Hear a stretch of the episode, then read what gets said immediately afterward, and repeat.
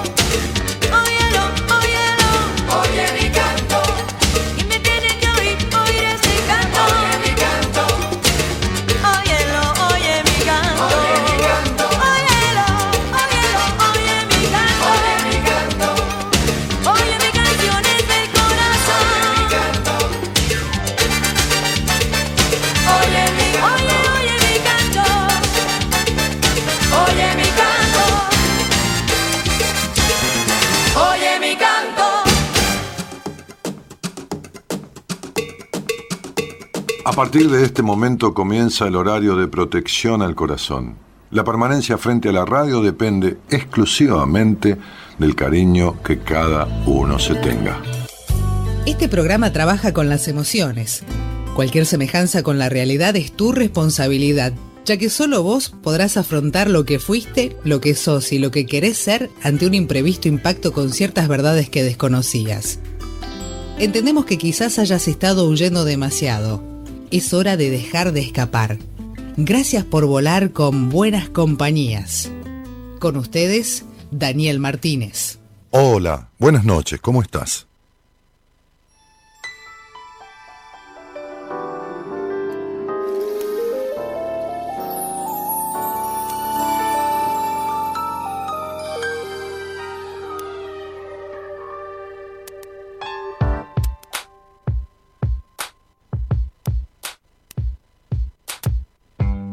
Dices que no puedes volar, que no tienes alas y que sin alas no se puede volar.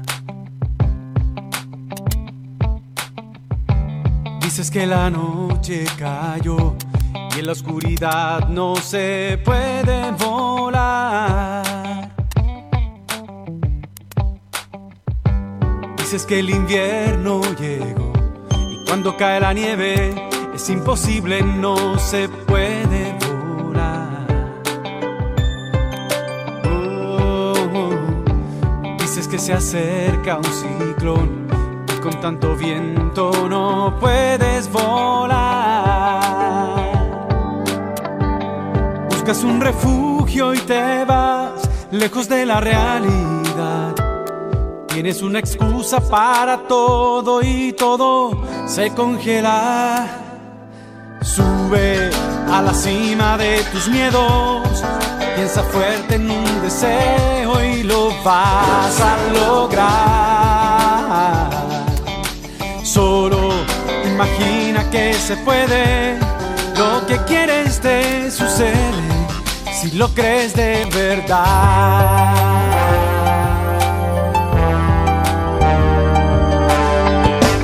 Dices que no puedes camino es duro, que te cansas y que mañana podrás. ¿Qué dirás mañana y después? Cuando de verdad ya no puedas volar. Deja ya de ser tu rival, entrégate a la libertad. Abre bien las alas y aprovecha el viento, tu momento. Sube a la cima de tus miedos, piensa fuerte en un deseo y lo vas a lograr. Solo imagina que se puede, lo que quieres te sucede si lo crees de verdad.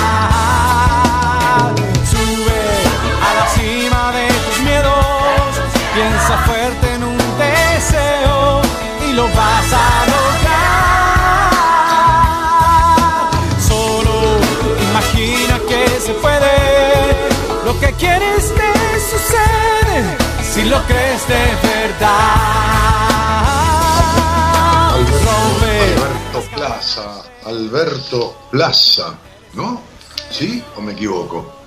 Sí, Alberto Plaza es quien canta y abre la semana de buenas compañías con este tema que se llama Tus miedos.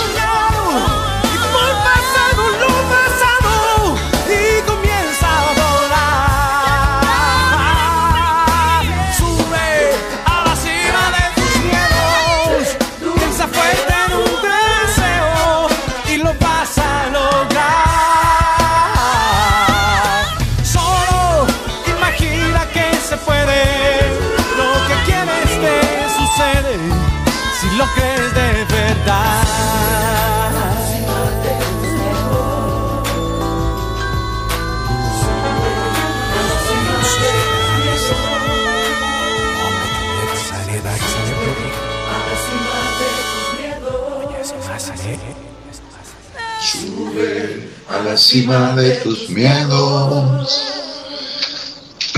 yo no canto bien, pero Alberto Plaza canta más o menos como yo, ¿eh? Te vas a creer que hay mucha diferencia. Sube a la cima de tus miedos. Bueno, muy bien. A ver esta canción que elegí, que no es casualidad que la haya elegido hoy entre los temas que me mandaron para seleccionar el tema de la semana. La canción dice, dice que no puede volar, que no tiene alas, que sin alas no se puede volar. Después dices que cayó la noche y en la oscuridad no se puede volar.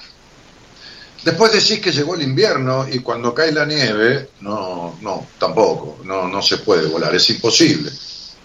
Y decís que se acerca un ciclón, un viento fortísimo, y con tanto viento no se puede volar. Y buscas un refugio, que es una especie de escondite más que, más que un refugio, y te vas lejos de la realidad. Y tenés una excusa para todo, todo y todo se congela. Sube a la cima de tus miedos, piensa fuerte en un deseo y lo vas a lograr. Digo, hay, hay personas que, se me ocurre, ¿no? Este,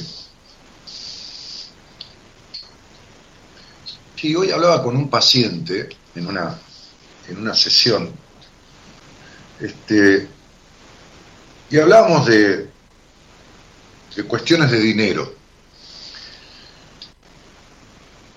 Y yo le decía, vos contás como dinero el que tenés disponible, pero el que tenés guardado es como si tuvieras de comida solo lo que hay en la heladera, pero tenés el freezer lleno, el freezer lleno, y esa comida no la contás. Te empezás a preocupar porque la comida de la heladera, lo que hay en la heladera, es poco, es escaso. Pero no metés mano de lo que hay en el freezer. Lo que hay en el freezer está congelado, pero congelado en tu mente, como si no debiera y pudiera salir de ahí. Entonces hay personas que tienen los deseos, los anhelos, la- las fantasías congeladas, como si todo lo que el alma les pide, como, que los grandes impulsos de su vida, que son los que vienen, así como viene el deseo de un helado de chocolate, que no viene desde la mente, uno no empieza a pensar cómo se fabrica el helado de chocolate, de dónde viene el cacao, porque el cacao, porque de dónde, porque los conquistadores encontraron el... No se pone a pensar eso. No, no. Uno puede ponerse a pensar que tiene el coche, que están las cubiertas, eh, los neumáticos gastados y que ya es hora y que puede tener un accidente, y entonces deduce la lógica. Pero lo que se llama, de, esos son razonamientos. Lo que se llama deseo son pulsiones que no bajan de la mente, vienen de otro lado, vienen de lo que se llama inteligencia emocional. Ayer hablábamos de eso en un vivo que- que hicimos.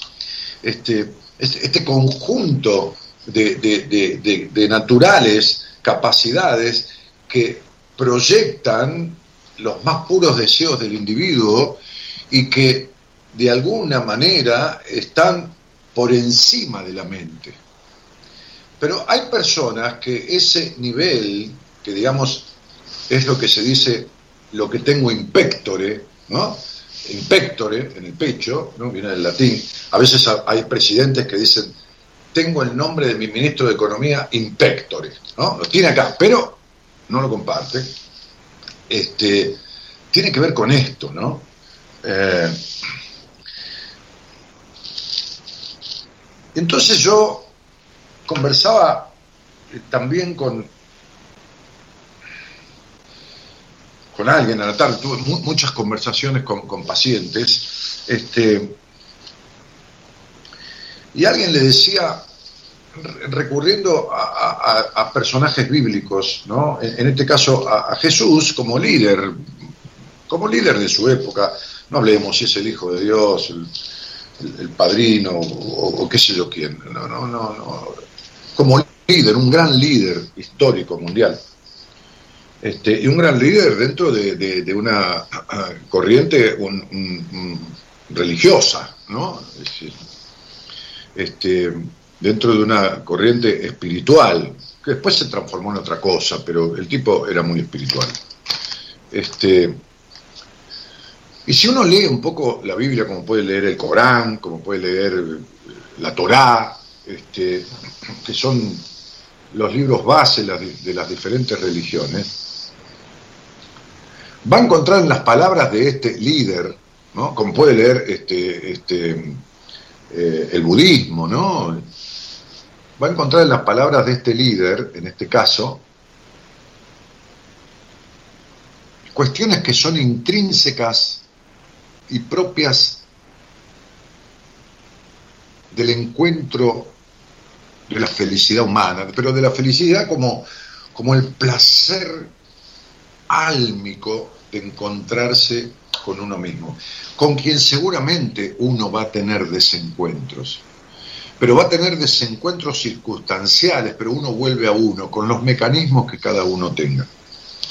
Entonces, hay dos cosas, y, digo de paso para aquellos que, que transitan eh, o, tienen cierta creencia, qué sé yo, en la religión cristiana o católica. Hay dos cosas que este tipo dijo que son que no son una contradicción, que son complementarias, pero que también marcó la gran diferencia entre él y cada uno de los demás. Pero no creyéndose Dios ni nada, ¿eh? sino en cuanto a cómo encarar la vida. Jesús, no Jesucristo, Jesús en su momento y varias veces dijo, yo soy la verdad, la luz y el camino. Yo soy la verdad, la luz, el camino. El tipo estaba diciendo, este soy yo, estaba diciendo lo que el poeta dijo cuando expresó, caminante no hay camino, se hace camino al andar. Y entonces dijo, yo soy la verdad, la luz y el camino. Porque esto que soy, esto que muestro es esto que soy. Pero fíjense que cuando se refirió a los demás, él dijo, tu verdad te hará libre. Tu verdad te hará libre. No dijo mi verdad, no, dijo Jesús mi verdad, dijo tu verdad. Él no dijo yo soy la verdad porque todo lo que yo digo vos tenés que seguirme a mí porque entonces esto es la única verdad y no hay otra. No, dijo yo soy la verdad. Esto que digo es mi verdad y yo soy la verdad. Esto que muestro es lo que soy. Y el tipo así vivió, ¿eh? Así vivió, porque así echó a los fariseos del templo, así les dijo a ustedes se ocupan de, de, del diezmo y no se ocupan de las cosas del alma y del espíritu. Del diezmo no dijo, dijo de los granos y las especias. Y no se, ocupan de las... O sea, creo que fue la única vez en todo, en todo el Evangelio, en todo este, este libro, este, que él habló del, de, del, del, del, recolectar dinero, de lo que sería el tomar dinero de los otros, ¿no? Dentro de, de un templo. Nunca más se refirió a esto. Y es más, lo dijo peyorativamente, es más, acusó. Dijo, ustedes se ocupan del grano, de, de, de, recolectar esto, y, de las especias, que eran tan importantes en esa época, este, este, los condimentos. Imagínense que la palabra salario viene de sal, porque la sal tenía más valor que, que en un momento que la pólvora, porque la sal servía para conservar las carnes, se salaban, y esas carnes que se salaban se llevaban por toneladas para mantener a las tropas en las batallas. Las tropas no iban en portaaviones, las tropas iban a caballo y caminando. Y saben lo que es desde Roma hasta Grecia, ¿no? Hasta Egipto. ¿Se imaginan en esa época? No había absolutamente nada más que tracción a sangre y en algunos casos barcos. Pero qué barco, barco que tardaban añades. Entonces, digo, esta cosa de tragarse su verdad, hoy también tenía una entrevista con alguien del exterior, este, una entrevista de primera vez, de, de, tragarse la verdad, de explotar adentro, de congelar los deseos del alma, esta, esta, esta cuestión de, de tomame a mí, Gerardo, esta, esta cuestión de, de, de alguna manera eh, estar este, supeditado a la condición ajena, a la verdad de otro, a las verdades de una religión, suprimiendo su vida en pos de eso que dicen las religiones. Ah, estoy yo solo, bueno, perfecto.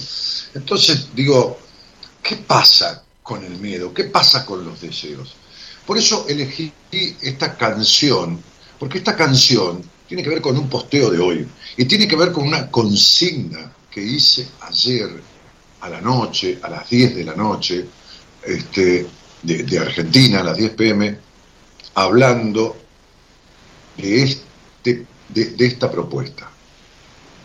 ¿Qué deseo te da ganas y a la vez te da miedo de llevar a cabo? ¿Qué deseo te da ganas y a la vez te da miedo de llevarlo a cabo?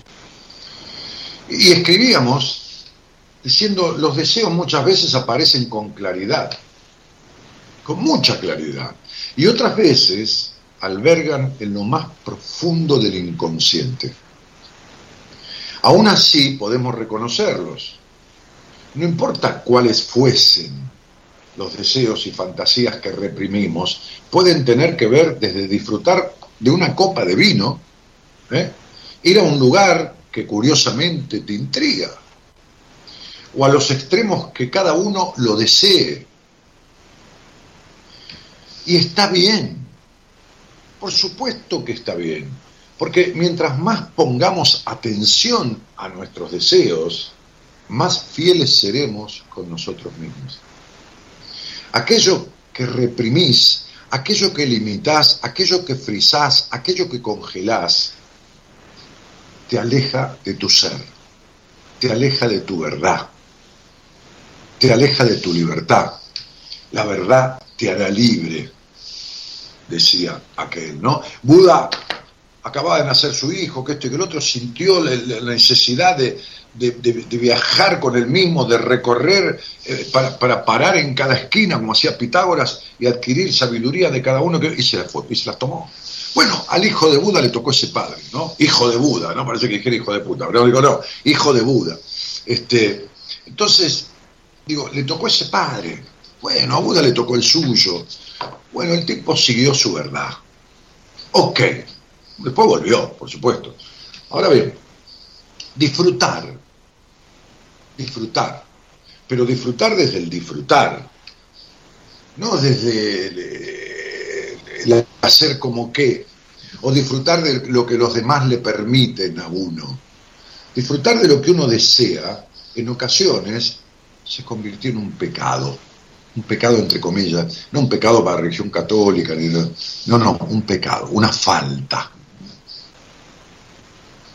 Se convirtió en algo que está mal. Como me dijo un, un, un, tipo un día que tuve una entrevista, me dijo, para mí el tiempo dedicado a jugar, a disfrutar, es tiempo perdido. Como decía el, otro día el padre de una paciente, ¿no? Este, ya vamos a tener tiempo de descansar cuando nos muramos. Ahora hay que trabajar. O sea, no hay descanso, no hay disfrute, no hay nada, ¿no? Hay que trabajar. Después, cuando nos muramos, ahí vamos a poder descansar. ¿sí? Entonces, disfrutar se ha convertido en ocasiones en una especie de pecado, en algo prohibido por los mandatos, la familia, la sociedad, nuestros propios prejuicios. Ganarás el pan con el sudor de tu frente, ¿no? Este, este, Alá, Alá te espera con 65 o 71, no me acuerdo cuántas vírgenes, ¿no? Este, tiene una, una religión de Oriente que cuando el tipo se inmola se pone una bomba o va con el avión y, y tira las torres gemelas, Alá lo espera con 69 o 71, no me acuerdo cuántas vírgenes lo espera del otro lado, ¿no? Bien, estas religiones, digo, estas verdades de otros, que, que son maravillosos como negocio, ¿no? Porque te piden la vida ahora y te pagan después de que te mueras. Te piden el diezmo ahora, dame la plata esta, que yo te pago con la vida eterna. Sería como venderte un lote en una laguna. Entonces, digo, no, no es que estoy en contra de las religiones, porque las bases de las religiones, las bases teóricas, son como las bases de los partidos políticos. Todos tienen un propósito divino. Las personas lo estropean. Las personas lo estropean. Los bebés son las cosas más puras del mundo. El bebé de lo que sea, el bebé de un gato, de un perro, el bebé de un humano. La cosa más pura del mundo. Y lo que más se deforma es al bebé humano. Porque el gato sigue siendo gato, el perro sigue siendo perro, la vaca sigue siendo vaca, el toro sigue siendo toro, ¿no? Este, pero a lo que más se aliena, a lo que más se modifica, a lo que más se le rompe la libertad, se condiciona, se somete, se maltrata, se golpea, se vitupera, se abusa, es al bebé humano. En un momento, la raza humana se convierte en la peor y más miserable de las especies que habitan la Tierra. Sobre todo cuando se tratan entre sí. Se matan, se aniquilan, se maltratan, se anulan. Se postergan, se invaden. Se infectan. Y después asimismo se laceran, se intoxican, se postergan, se reprimen, se castran. Y cuando nadie los castra, y cuando nadie los reprime, y cuando ya sus padres se han recontra muerto, o cuando ya la edad que tenés te hace más una mujer o un hombre que un hijo, porque ya sos más ser humano que hijo o ser humano que hija, igual seguís sometido a los condicionamientos de la infancia. Me acuerdo que una vez una paciente que no podía sentarse sin cruzar las piernas, no podía tomar helado derretido porque correspondía tomarlo con, con toda su sustancia el helado y no derretirlo un poco. No podía porque su padre habría criado con todo este tipo de dogmas, mandatos y decálogos de la buena conducta de una señorita, ya tenía mucha edad y el padre estaba vivo. Y entonces yo le dije, ¿por qué no vas a hablar con tu padre? ¿Por qué no viajas a tu provincia? ¿No? Estaba en una provincia viviendo y viajas y hablas con tu padre. Y cuando lo vayas a ver a tu padre, no, vayas a la casa de él, anda a tomar un café a un bar para que estén como dos adultos, para que no vayas a la casa de tu papá. Y sentate y decile que sus, sus, sus prejuicios, su- sus mandatos, que las normas que te impuso te anularon libertades, te castraron, te hicieron vivir una intimidad este, este, frustrante, que esto, que lo otro, que acá tuviste que hacer terapia, que acá, que. No lo dejes hablar, decile todo esto primero, porque si empieza a hablar él te va a intimidar. Cuando termines, escucha lo que te va a decir y no vas a poder creerlo. Eso fue lo que le dije. ¿Saben qué pasó? Viajó, se sentó con el padre en un bar, lo citó allí. El padre llegó, lo saludó y le dijo, déjame que quiero decirte unas cosas. No me hables hasta que no termines. Y entonces le empezó a explicar todo esto. Cuando terminó, se cayó la boca, lo miró al padre y lo escuchó. Y el padre le dijo, tenés razón, pero eso era cuando eras chica, ahora podés decidir por vos misma. Y ella había perdido 10, 15, 20 años de su vida siguiendo los mandatos del padre, cuando el padre, cuando le fue a preguntar, ¿por qué esto y por qué lo otro? Dijo, ah, porque eras chica. Pero vos podés tomar tus propias decisiones. ¿Saben cuántas personas hay que creen que todavía tienen que seguir guardando, frisando sus deseos y teniendo, qué sé yo? ¿Saben que yo he atendido, pero no señoras de 75 años, que también he, he- he tenido pacientes de mucha edad, no, chicas de 30 años, profesionales que no se habían sentado en una confitería a tomar un café. El otro día, hablando con una paciente del exterior, de un país de Centroamérica, me dijo, tomar algo en un lugar sola. tomar algo en un lugar sola, es una mujer, no es una nena, es una mujer. Ir a tomar algo en un lugar, pues yo le dije, andate al lobby de un hotel internacional a tomar un café, no, no, no, no, nada caro, champán, a tomar un café en un lugar agradable, divino, sentate con vos misma, sola, sí sola, tomar algo en un lugar sola. Sí, le dije, tenés treinta y pico de años. No, nunca lo hizo, hasta ahora. Voy a hablar con una, una colega, alguien de mi equipo, este, que en algún momento también, porque a todos nos pasan estas cosas, ¿no? Este, en, algún momento eh, también tuvo algún deseo y a la vez le dio miedo de llevarlo a cabo. ¿no? ¿Qué tal? María Alejandra Soria, licenciada en psicología, del equipo de profesionales de buenas compañías que estoy como presentando. El, lunes pasado la presenté a Corina Harry, que después hizo el programa el miércoles, y hoy Alejandra Soria. ¿Cómo te va, Ale?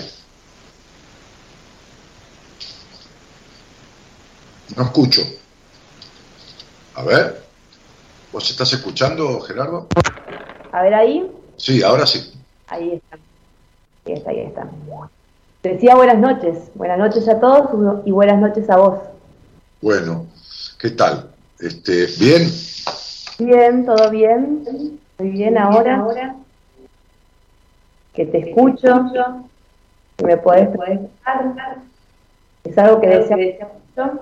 Y ahora, bueno, bueno, el tema del miedo y, y demás de poder sobrepasarlo el miedo, ahora acá estoy. Y estoy.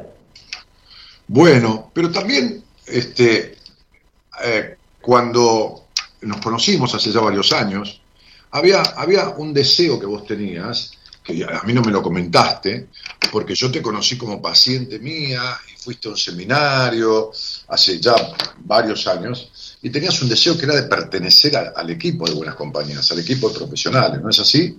Sí, tenía un deseo porque a vos te conozco desde el Radio de Plata, cuando yo estaba transitando todavía mi carrera de psicología en Tucumán.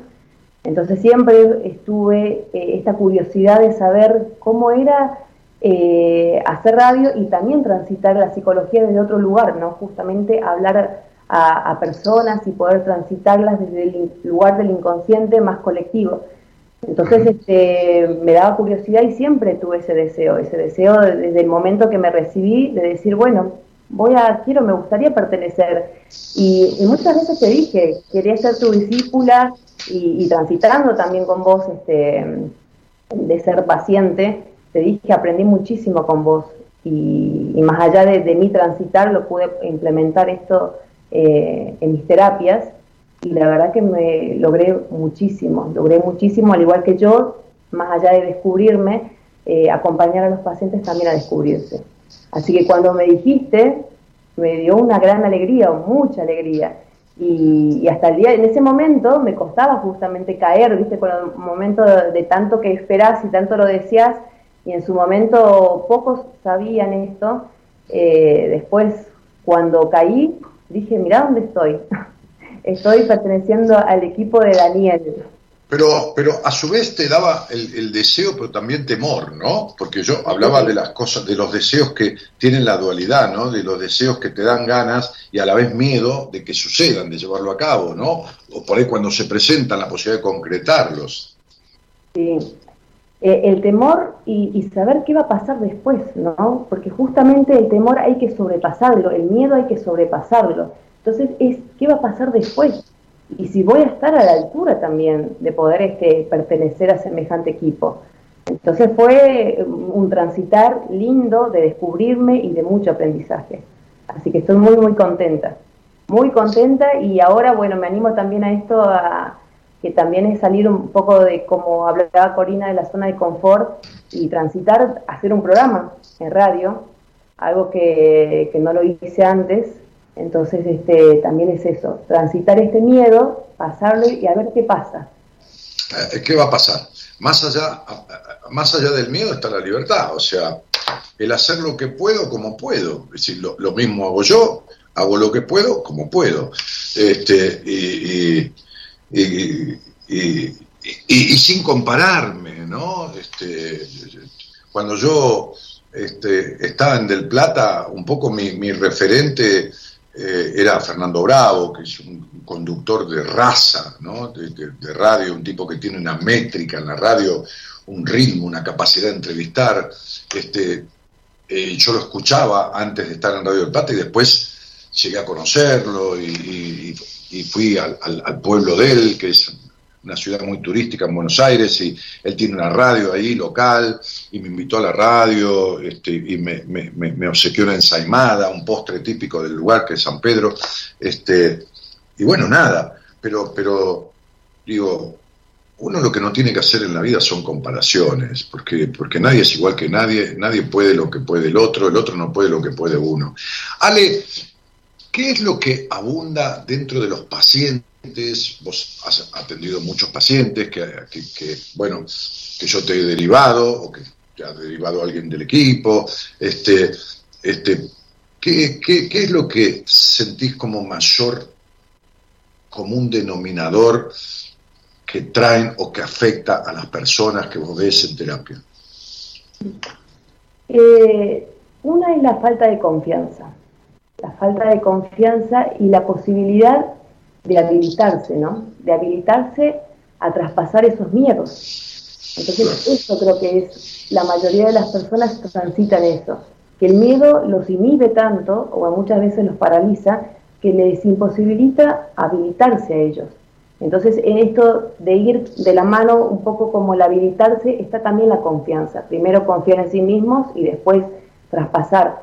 Porque muchos hablan de, desde el lugar de la confianza, eh, bueno, muchos dicen, bueno, este, cuando estoy en pareja confío, confío y después vamos viendo de que no, no confiaba, no había esa confianza, no, sabía, no había esa entrega, ese entregarse, que también es importante esa entrega en el vínculo terapéutico. Entonces muchos este, les pasa esto, que se dan cuenta que no había confianza, que había como una pseudo confianza o una ilusión de lo que era la confianza, pero no podían entregar algo, como vos decís, que no tienen. Entonces no existía. Claro, claro.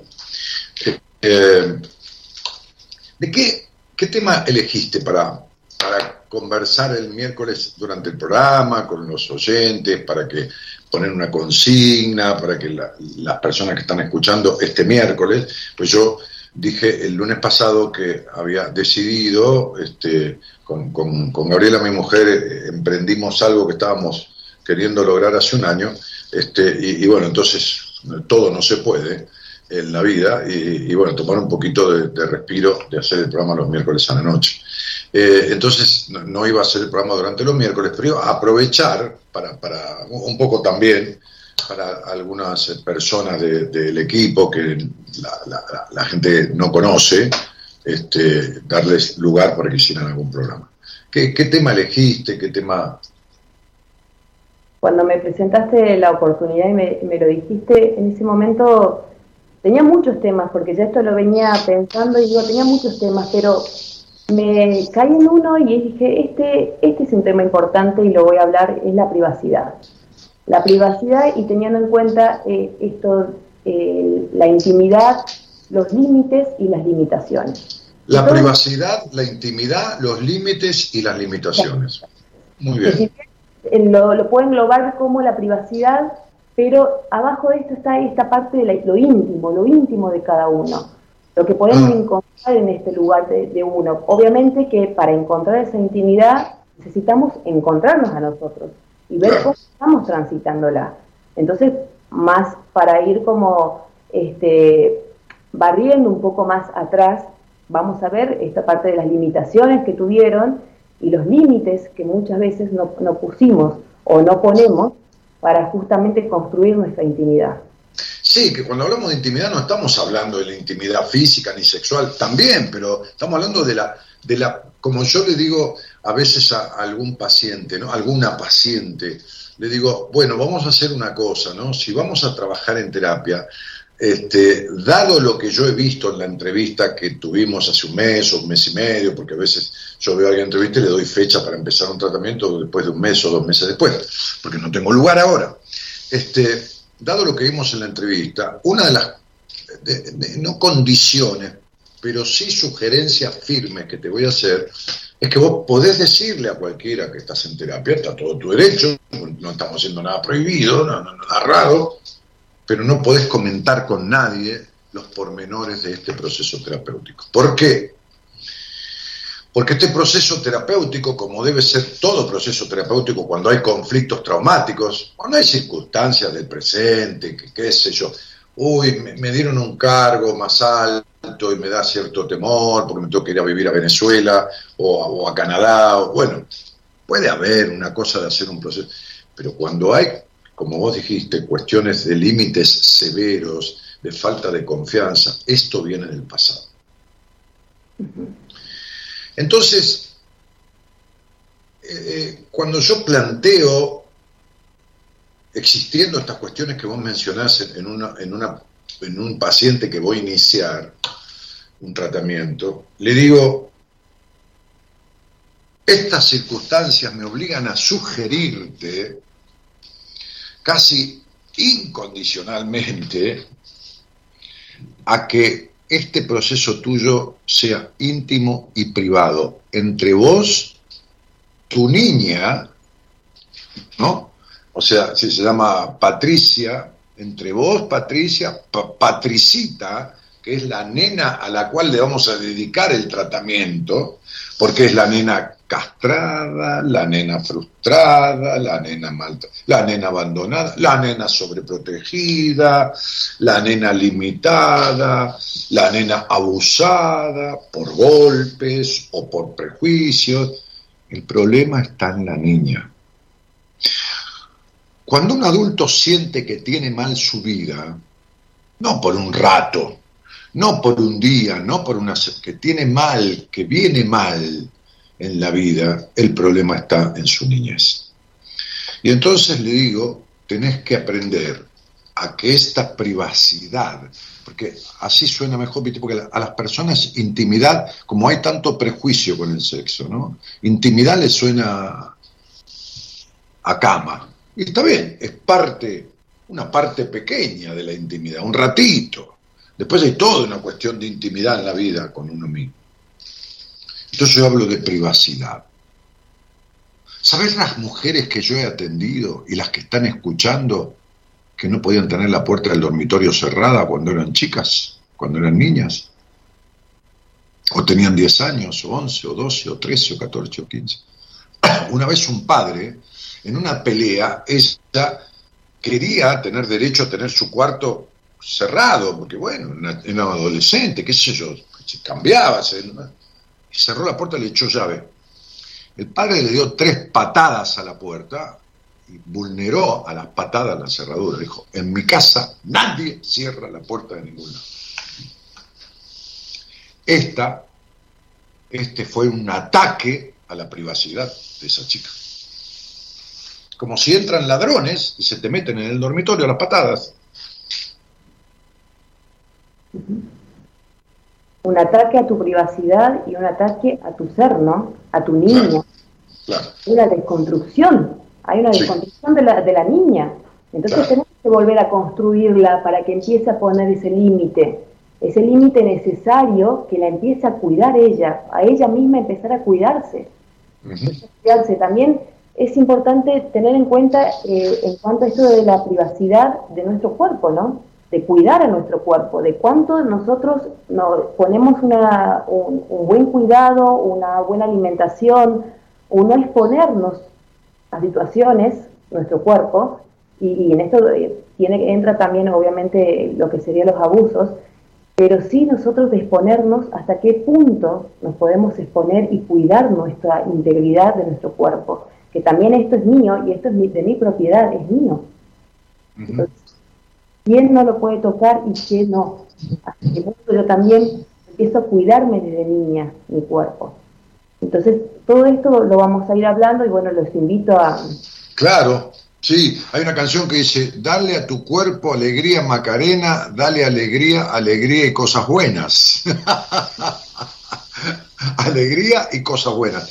Y alegría es la mirada de un paisaje divino, alegría es el sabor de una comida agradable, de una copa de vino, de champagne, de cerveza o de agua mineral fresca, lo que te guste, este, saborear eso, alegría es la amorosidad de una caricia positiva, porque hay caricias negativas, este, alegría es así como cuando tengo deseos de comer o alguien me invita a comer y como lo que me gusta, lo que no me gusta no lo como, de la misma manera cuando alguien me invita a compartir la intimidad física, y ahora sí hablamos de sexo,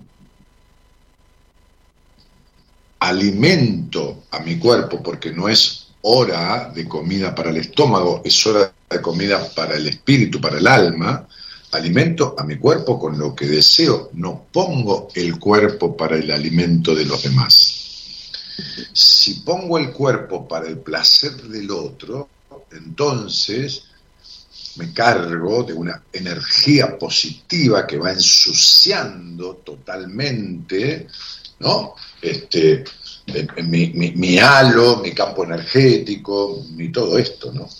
Entonces, este, este, digo, me entrego en abuso. Si hago eso, me entrego en abuso. Es decir, le permito al otro que haga con mi cuerpo lo que le plazca, evitando yo sentir ni amorosamente darle disfrute al cuerpo. Es como si me comiera una comida que me desagrada. Y no estar ahí, y no estar ahí. irme, Claro, estar en otro lugar. O sea, es, vos, es poner tu cuerpo y vos no estás. No sentís, Claro. no hay nada. Y no hay elección tampoco, no hay una elección y una No. decisión de poder decir no.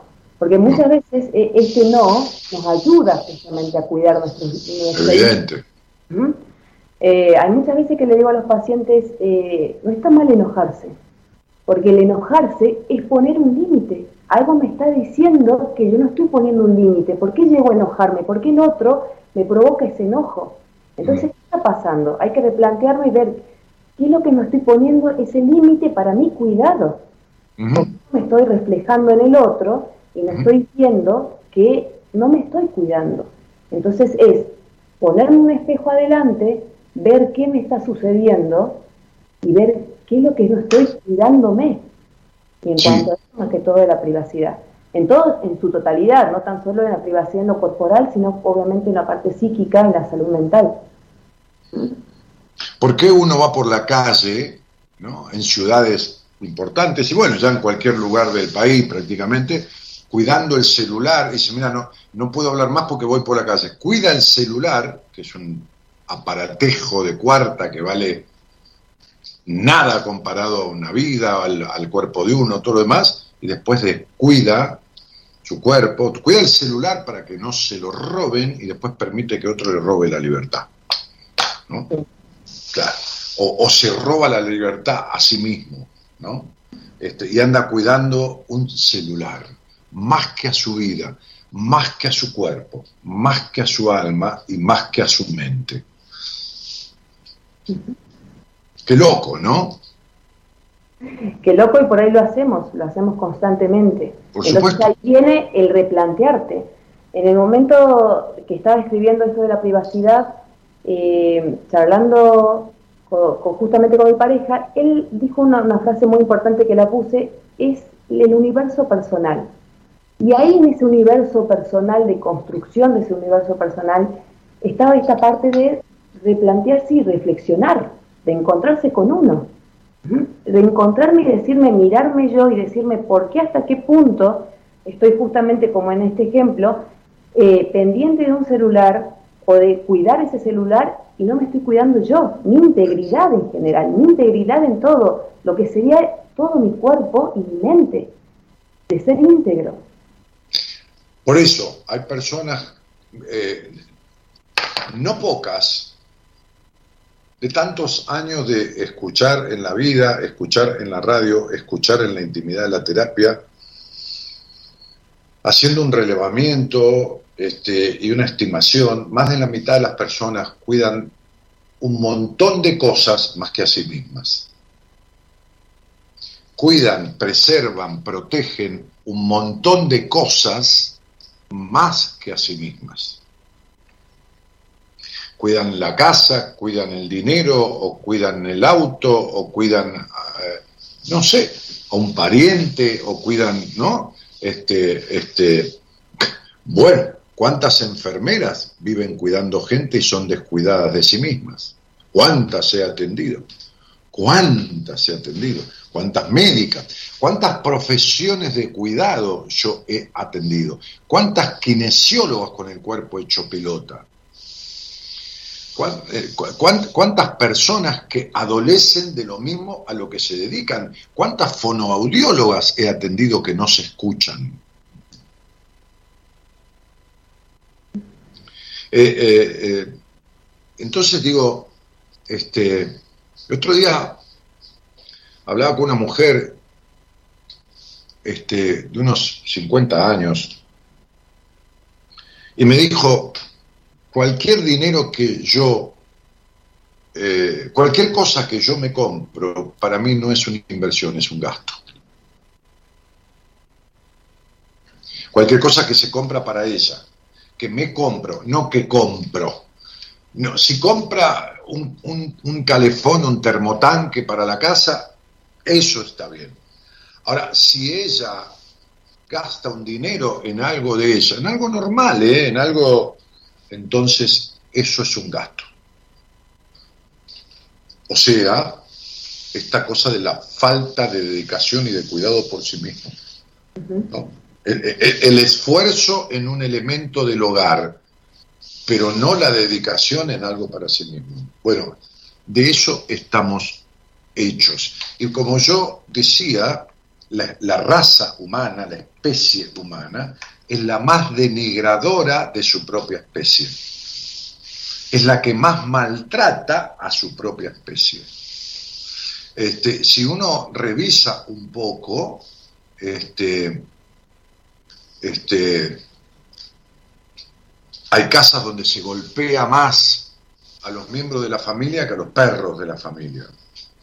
Sí. Hay casas donde se le prohíbe más la libertad a los miembros de la familia que a los perros, que a las mascotas de la familia. Este, es, es muy loco. Este, el, animal, el animal humano es el más denegra- denigrante de su especie. En su momento Freud decía esto de, de que nosotros, los seres humanos, no tenemos instinto, tenemos pulsión.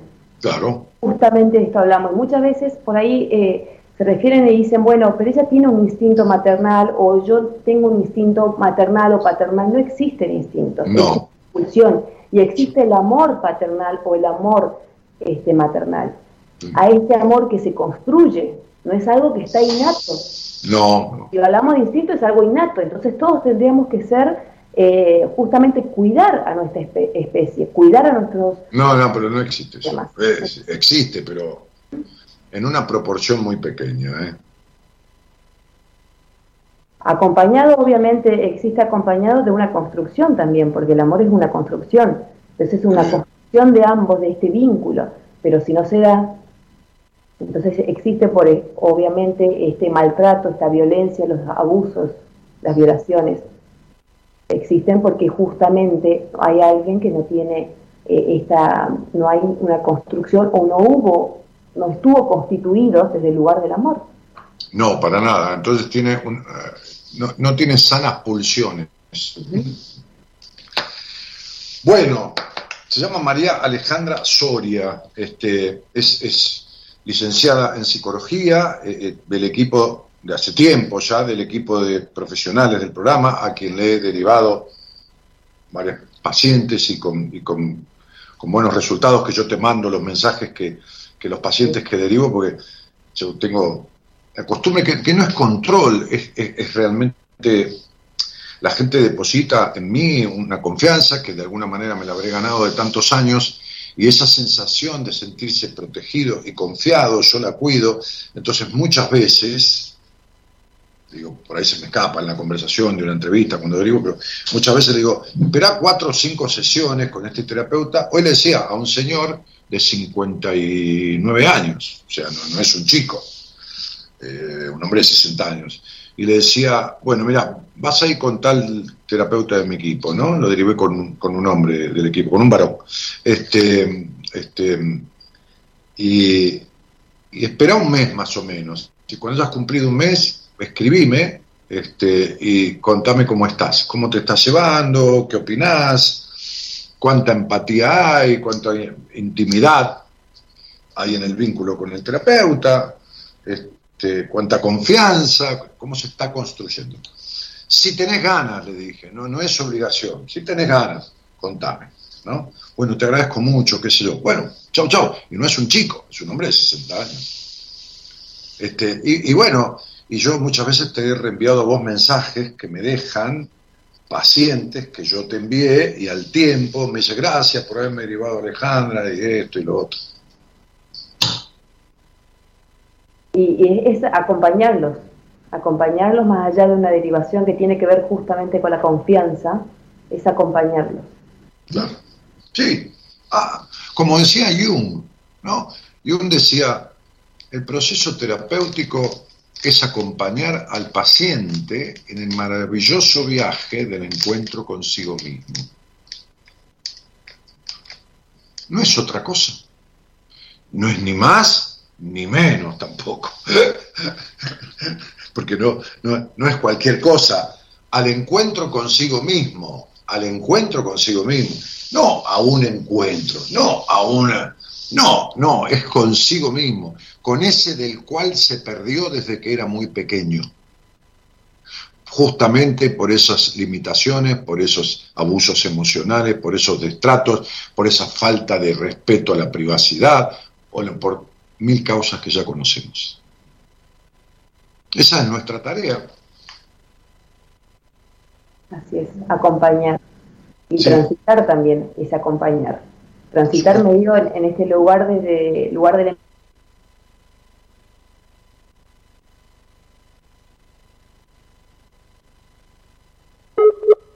Decía de- desde este lugar de acompañar también al paciente, desde el lugar de la confianza del terapeuta, de que lo va a transitar y lo vamos a acompañar y es, poder escuchar y mirar sus tiempos. Ah, sí. Muchas veces es eso, es, es acompañarlo del lugar de los tiempos de cada uno. Con todos los pacientes son muy diferentes. Entonces, desde este lugar del terapeuta tenemos que mirar eso.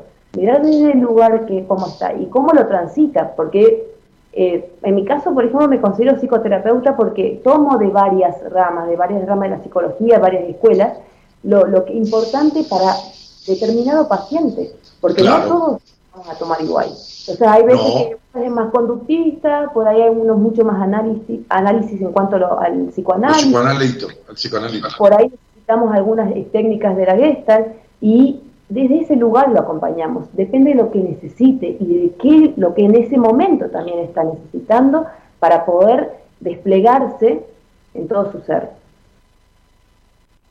Sí, claro, yo siempre digo lo mismo, ¿no? Es decir, es, es muy buena la penicilina, pero no sirve para todo el mundo. Hay gente que tiene alergia a la penicilina y se muere si le das penicilina. Hace un shock anafiláctico y se muere ahí.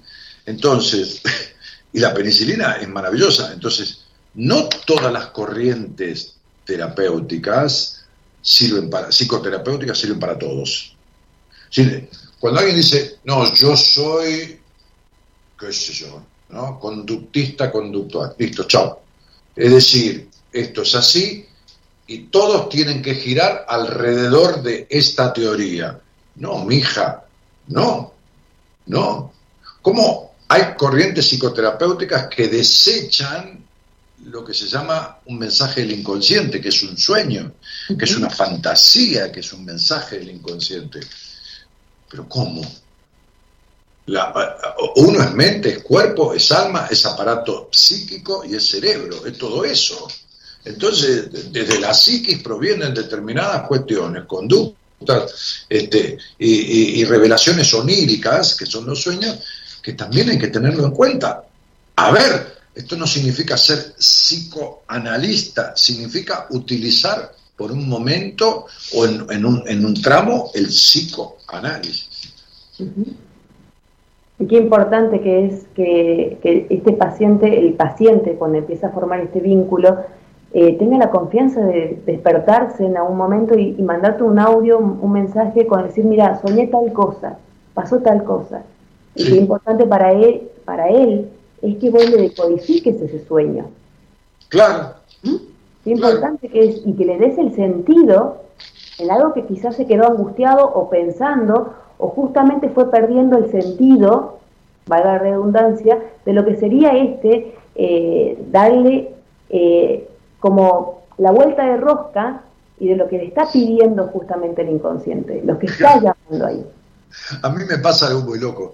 Este, me, me escriben o, o me cuentan este, con una preocupación terrible, un sueño que parece, qué sé yo, que viene el fin del mundo. Y yo le doy una devolución y digo, qué buen sueño, me encanta el mensaje, pero ¿cómo que te encanta? Pero sí, por supuesto, fíjate lo que te está diciendo el inconsciente. Mira, dice, uy, yo estaba re preocupada. No, al revés, no tiene que ver con ninguna preocupación. El sueño no es lo que dice, es lo que simboliza. Entonces, eh, no, este, bueno, nada, qué sé yo. Hay tantas cosas para hablar. Ale, el miércoles tenés programa, tranquila.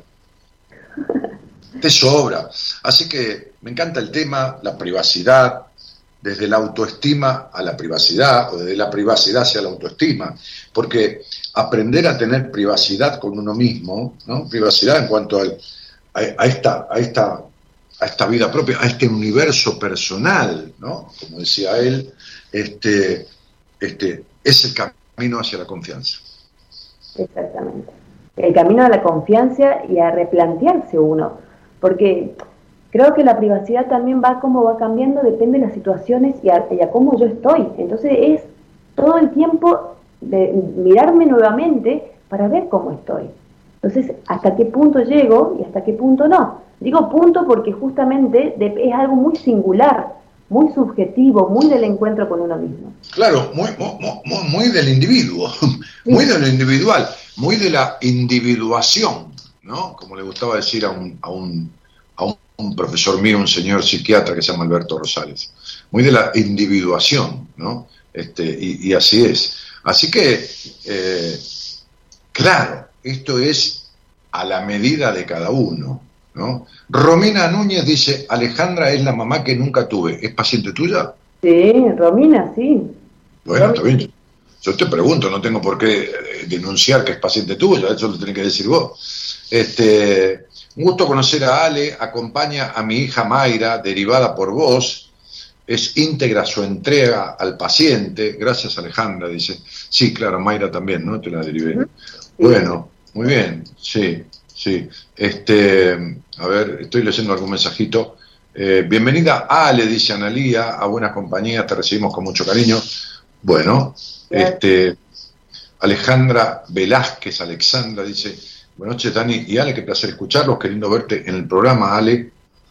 Les mando un beso enorme, no sé, será un oyente o alguien que te conoce o alguien que te ve por primera vez. Alexandra Velázquez. Eh, eh, ah, María Luján Álvarez, colorista, dice, hola Dani y Ale, estoy escuchándolo muy contenta. Primero fui paciente tuya y me derivaste con Ale, una genia. ¿También? ¿Ella es paciente tuya? Luján.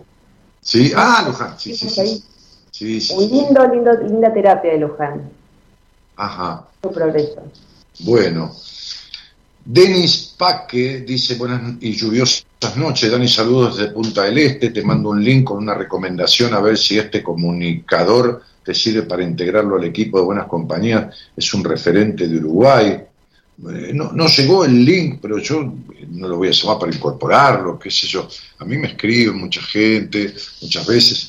Y bueno, nada, a mí me cuesta sumar gente al equipo, ¿viste? Este, eh, no, no, no, es que tampoco hagan falta, ni, pero, viste, soy medio quisquilloso con sumar a alguien al equipo, que sí, que no, que, que sobre todo como es como persona, porque todos tenemos tara después, todos tenemos cosas, todos tenemos imperfecciones, todos, no, ni- ninguno es perfecto, ni acá ni en ningún lado del mundo, pero lo importante es que, que sean buenas personas. Después, profesionalmente, uno congenia con alguien, con otro alguien no, un paciente dice, uh, no, ah".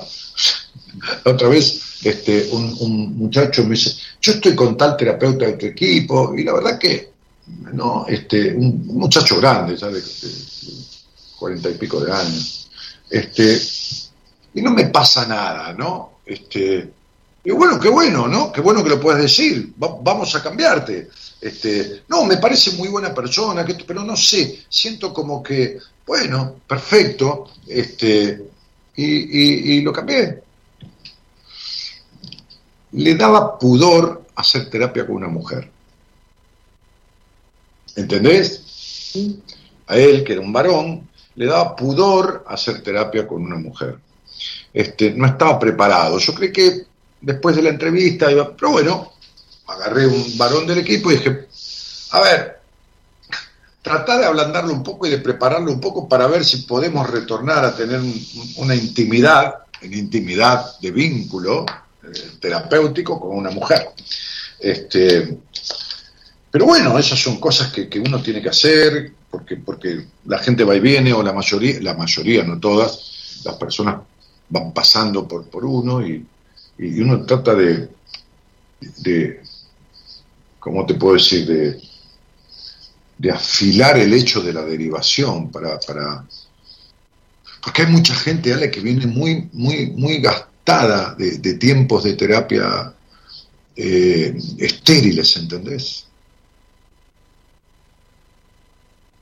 Pero es tan importante eh, formar ese vínculo. Es tan importante porque justamente, como dice Freud, lo dijiste vos también, el vínculo cura.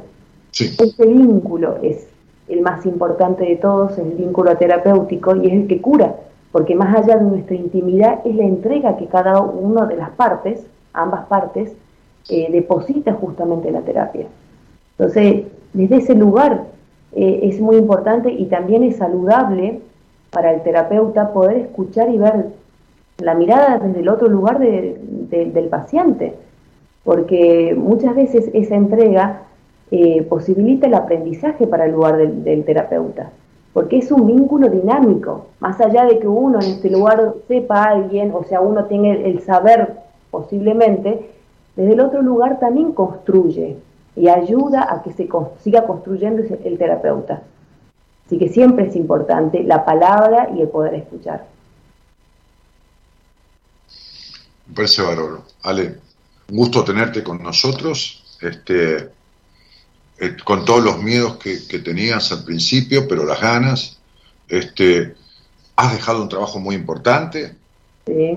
eras la única psicóloga de un hospital de tu ciudad, este, o sea que trabajaste dentro de la psicología hospitalaria y has dejado también ese trabajo para dedicarte a la clínica pri- que se llama la atención privada de pacientes, este, dado tu integración al equipo y la cantidad de demanda que has tenido de, de- personas de que escuchan buenas compañías y de recomendaciones, uno te empezó a derivar al principio, pero después ahí está la amiga de la amiga y la amiga de la otra amiga, o el amigo de la otra amiga.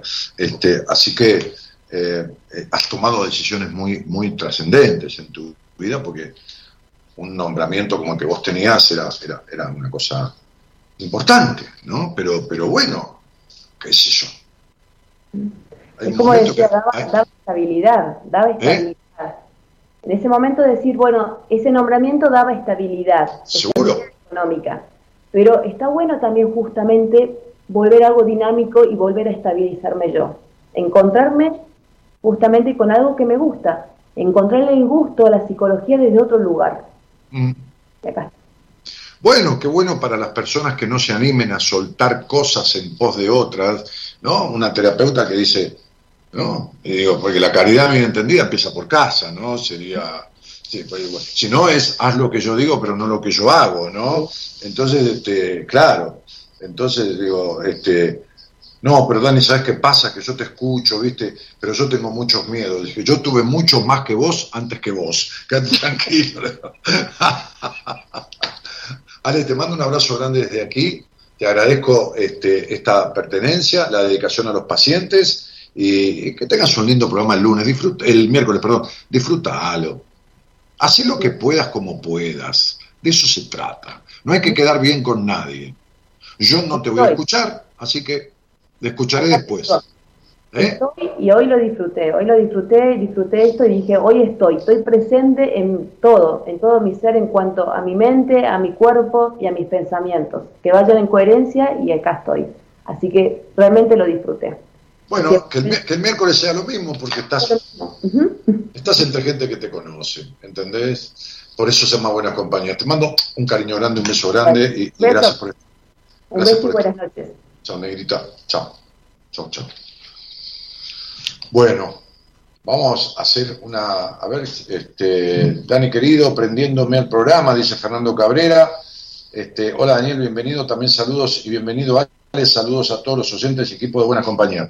Eh, soy paciente de Ale, Dani, Janina, Alejandra Velázquez. Nos vamos a un tema musical, ¿eh? un temita, y ya vuelvo. Si alguien quiere hablar conmigo, ahí está el teléfono. Llamen, manden un mensaje a producción. Y si alguien quiere conversar conmigo, este, este, charlamos de esta cuestión que, que yo proponía en el principio de la apertura, ¿no? ¿Qué deseo te da ganas, pero a la vez miedo de llevar a cabo? Pero no te estoy hablando de nada grandilocuente, puede ser algo grandilocuente, simplemente, como decía, hablaba con una paciente de un país extranjero que me decía, cuando yo le sugerí ir a tomar algo al, lobby de un hotel internacional, digo, para que vaya a tomar algo a un lugar lindo, no, no por, no por ah, la jerarquía, no, no, no, a sentarse en un lugar, ¿no?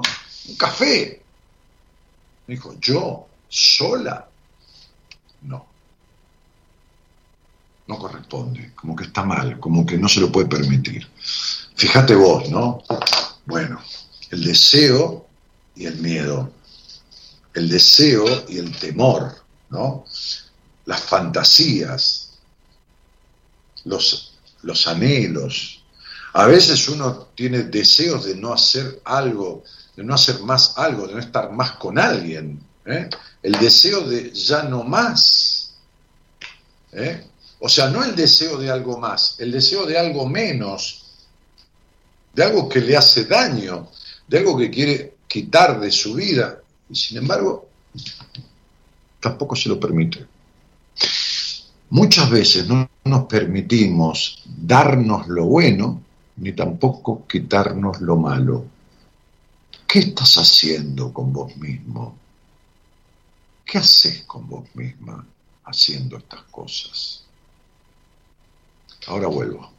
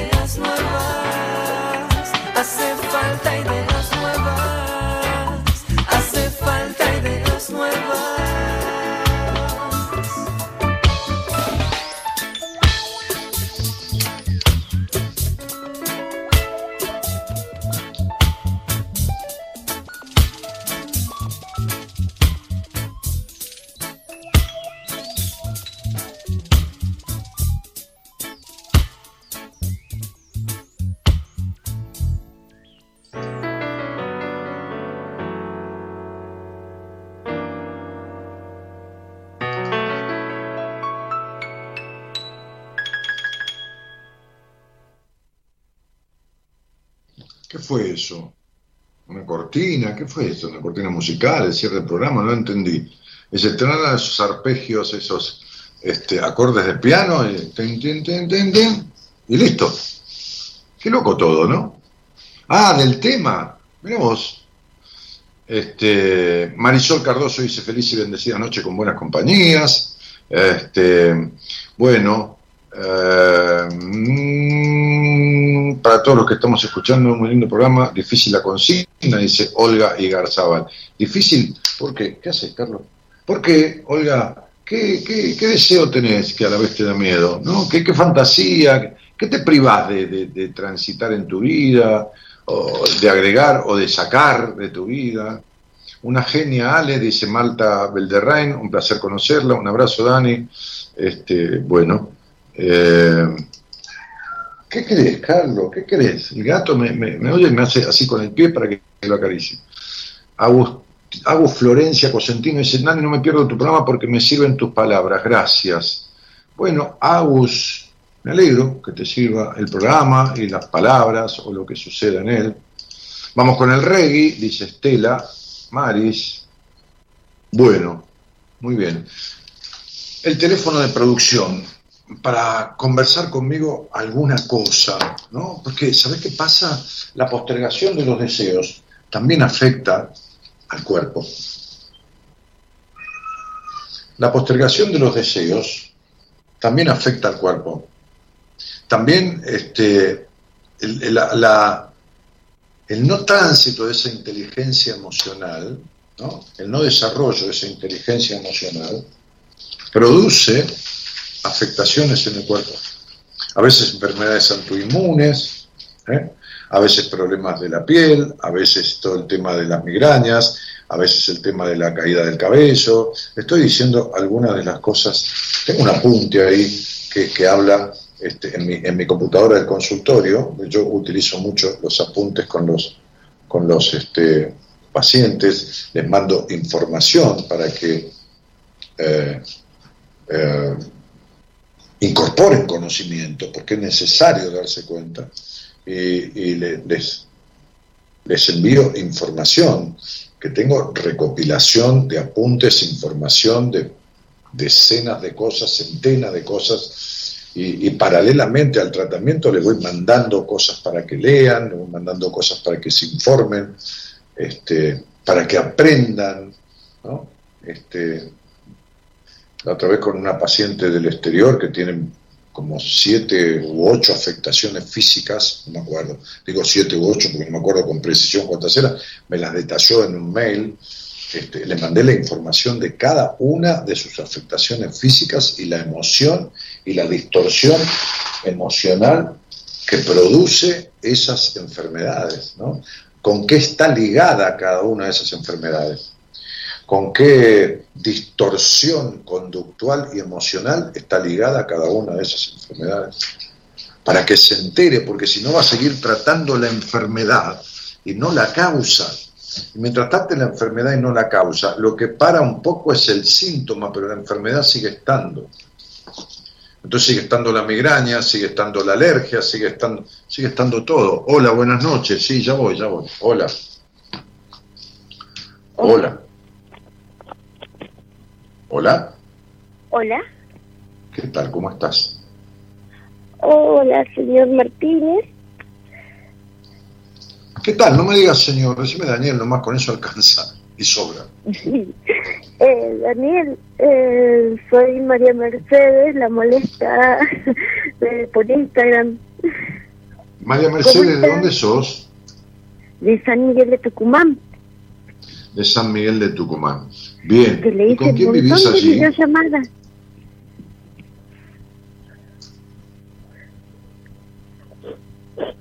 Hola. Hola, sí, que le hice un montón de videollamadas, no sé si me recordará entre No, tantas veces. video llamadas no, vos intentaste llamarme por el Instagram. Yo, sé quién sos, quédate tranquila. Y, y- y- y llamarme por el Instagram es imposible porque yo no, no, no atiendo a nadie. Se ve que te equivocaste, Sí, qué sé yo, y después hicimos un, intercambio de, de, de- de- de mensajes. Sí, sí, sí, papá. Bueno, La verdad es que estoy muy emocionada, perdón. no, ¿por qué perdón? Por emocionarte. Tranquila, tranquila. Eh, Bueno, tema- decime, María Mercedes, decime con quién vivís. Eh, con, con mi pareja, mi familia fallecieron todos, hace muy poco falleció mi mamá. Y bueno, Ajá. fue- fueron uno tras otros prácticamente que fueron falleciendo y, y quedé muy sola. Bueno, ya de por sí ya estaba sola anteriormente, pero, pero, pero bueno, este, peor todavía la soledad de, de, de también de la falta física, digamos. Bien. ¿Y, y, y qué haces de tu vida? Eh, sinceramente, actualmente estoy sin hacer nada porque porque no me siento con fuerza, tengo crisis de pánico, tengo miedo eh, me siento muy débil, muy, muy débil. Y, y por ahí como que necesito, necesito una contención, un apoyo. Eh, sé que puedo, sé que podía salir porque toda mi vida fui fuerte, he luchado, estuve para toda mi familia cuando me necesitaron, pero para mí no puedo. Y eso me da bronca, me duele porque porque sé que tengo las herramientas, pero no tengo la fortaleza en estos momentos. Ajá. ¿Y desde cuándo no tenés la fortaleza? ¿Cuántos años hace? Eh, la fortaleza para salir adelante hace pocos meses, pero de depresión sufro desde chiquitita. Mm. Anduve por muchos psiquiatras, psicólogos, estoy medicada. Eh, Ale, eh, María Mercedes, perdón. Este, ¿Y cuánto hace que vos no, no trabajás, no tenés ninguna tarea, nada? Y bueno, ya harán, harán dos años. Son es- esporádicamente, porque básicamente yo preparo dulce de cayote y, y vendo. Y vendo mucho, cuando salgo vendo mucho y me encanta, me encanta. Pero, pero es como que estoy, estoy como atada, o sea, es una cosa muy fea, muy fea. Mm. Ni las pastillas me ayudan. ¿Y cuándo no estuviste No, atada? ¿Cómo, perdón? ¿Cuándo, María Mercedes, no estuviste atada? ¿Cuándo crees que fuiste libre en tu vida? Libre de verdad.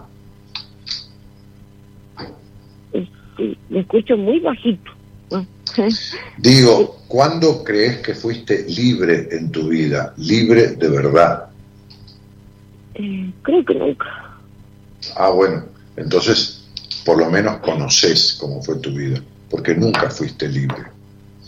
Entre tu necesidad de aprobación, entre tus prejuicios, entre tu culpa por el disfrute, que justamente hablábamos con mi colega este, psicóloga de eso, entre tu necesidad de controlar todo, entre la infancia tan fea que tuviste, este, nunca supiste lo que es ser dueña de vos mismo, tener sana privacidad, este, nu- nunca supiste tampoco lo que tiene que ver con una coherente, medianamente lógico vínculo con tu padre. Sí, mi papá era excelente como persona, pero lamentablemente él estaba muy poco, trabajaba, tenía una sanichería y estaba siempre trabajando. Entonces ni siquiera jamás vi un cuaderno mío de colegio, pero pero fue porque él él nos dio todo desde el lado que no nos falte el alimento, pero jamás este pero faltó faltó la otra parte y en eso lamentablemente creo que tuvo mucho que ver, que en paz descanse y con todo respeto, pero madre. ¿Y tu madre? sí, porque mi mamá, por eso digo, o sea, que en paz descanse y con todo el respeto del mundo, pero mi mamá fue muy Qué madre, ¿no? manipuladora. Sí. Bueno, ¿cuánto te pareces a tu mamá, María Mercedes? Sí, seguramente, seguramente que sí. Tengo que modificar muchísimas cosas. Seguramente que sí, porque te estás quejando de tu madre y fíjate que te, te pareces en muchas cosas.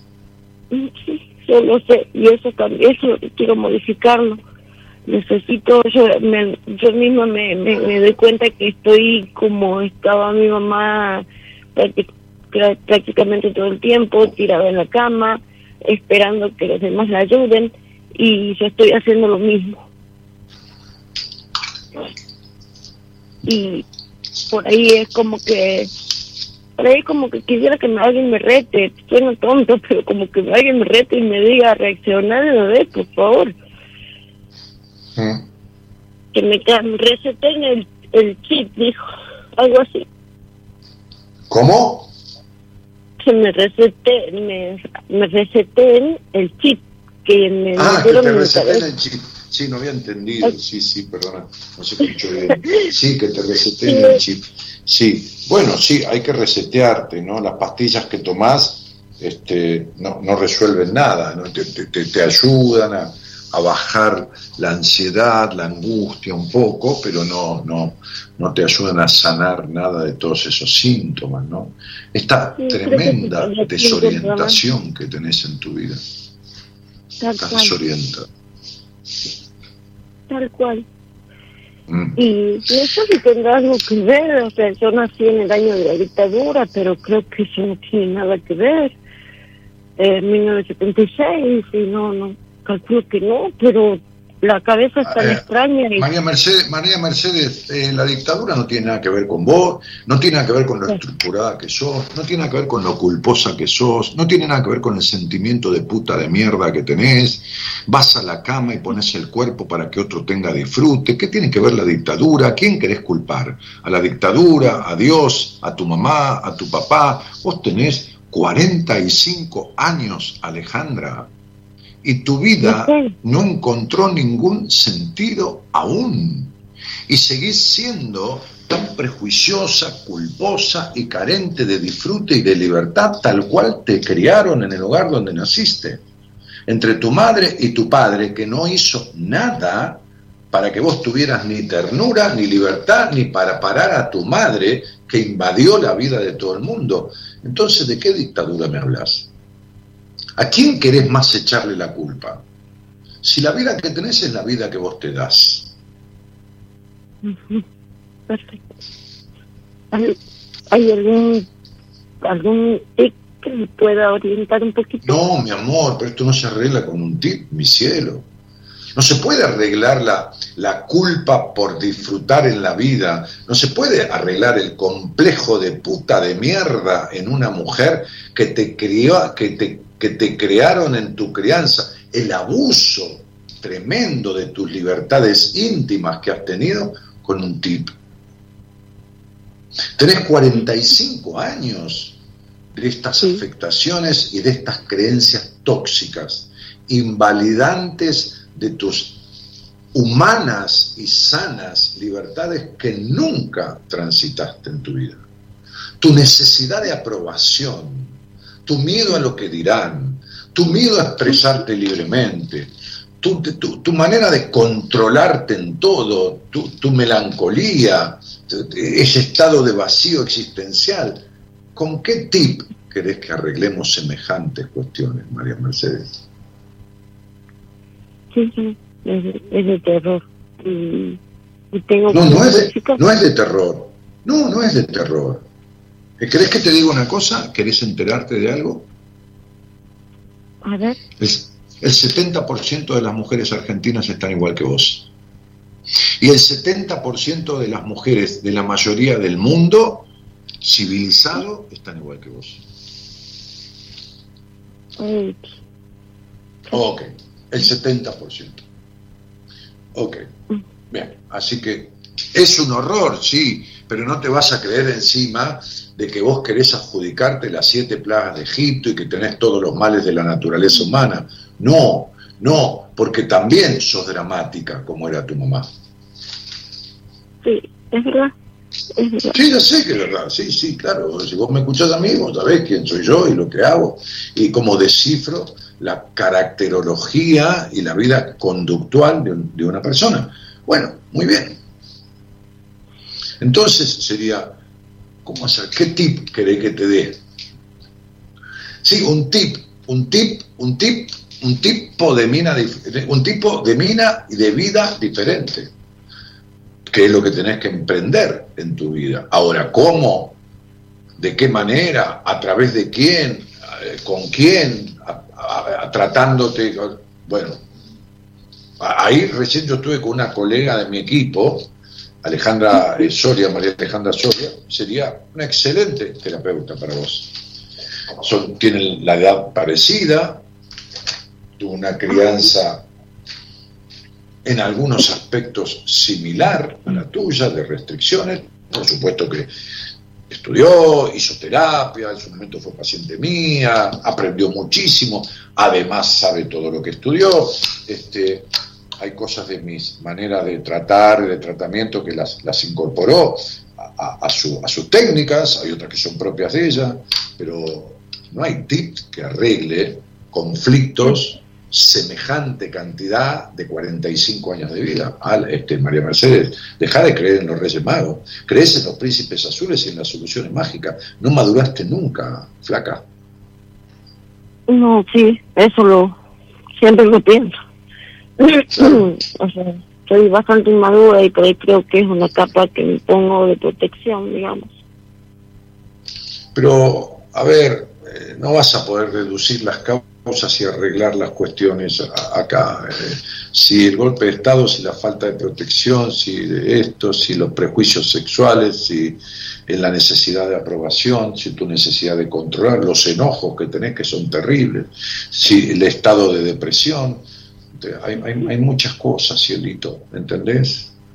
Sí. Y, y- y esto, eh, me acuerdo cuando yo fui a terapia a los 31 años y le empecé a detallar a, a- a aquel hombre, ¿no? era, un, era un- era un hombre grande ya, que me, me- doblaba en edad, este, le empecé a detallar los quilombos que yo tenía, ¿no? los líos en mi vida, en lo, en lo- en lo económico, en lo laboral, en lo emocional, en las fobias, en los pánicos. Y le dije, ¿de qué viene todo esto? Me dijo, y no sé, son muchas cosas, vamos a tener que ir viendo una por una. Y sí, y así tuve que hacer. Desmenuzar de a poquito. Lo que, lo, lo que pasa es que si vos has hecho terapia, ninguna de las terapias, o vos no sé, a ver, como decía Alejandra, no tuviste entrega, o, o- o Me el, terapeuta no inspiró confianza, o vos te ofreciste plenamente y el terapeuta no sabía, o, o qué sé yo, pero no hay nada arreglado de lo tuyo. Al contrario, has empeorado. Eh, sí, es verdad. Eh, María Mercedes es mi nombre, papá.